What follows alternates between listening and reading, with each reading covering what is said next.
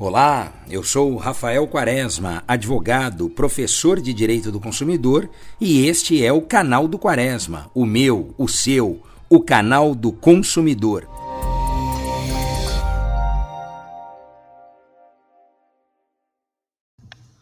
Olá, consumidores! Ontem eu participei de um painel sobre a proteção do consumidor, com um tema bastante provocativo. Essa proteção, ela inibe ou incentiva a inovação nas relações de consumo? E eu quero aproveitar parte dessa fala eh, trabalhada ontem com os demais painelistas para compartilhar aqui com vocês essa ideia. Eu disse ontem e repito aqui que a inovação ela deve incentivar a proteção do consumidor. No entanto, Talvez, na prática, ela acabe inibindo alguns fornecedores que veem no, no consumidor um problema e não a razão de ser do seu negócio e até mesmo sua enquanto fornecedor. Eu acho que já disse aqui e repeti ontem, nós não temos um mercado de consumo formado apenas por um destes protagonistas. Não dá para falar em mercado de consumo só com fornecedor ou só com consumidor. Um precisa do outro.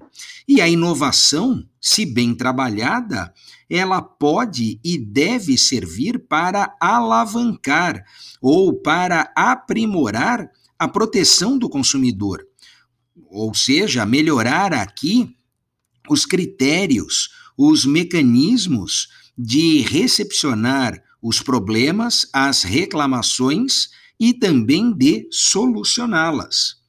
A gente sempre diz no mercado de consumo e para o consumidor em especial que o problema não é ter problema, mas sim não resolvê-lo sobretudo quando o consumidor o reporta direta e primeiramente ao fornecedor.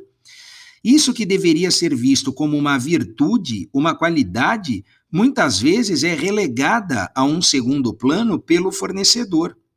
E se nós sabemos que tudo são números e tudo se expressa em valor, me parece despiciendo aqui dizer que quanto antes o fornecedor resolver o problema, mais barato fica para ele o custo dessa reclamação.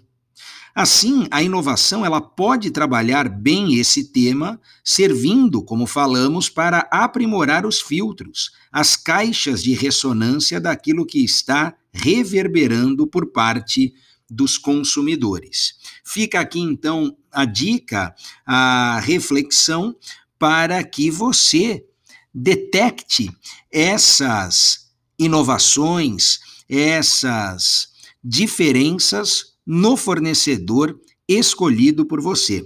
Um grande abraço e até o nosso próximo podcast.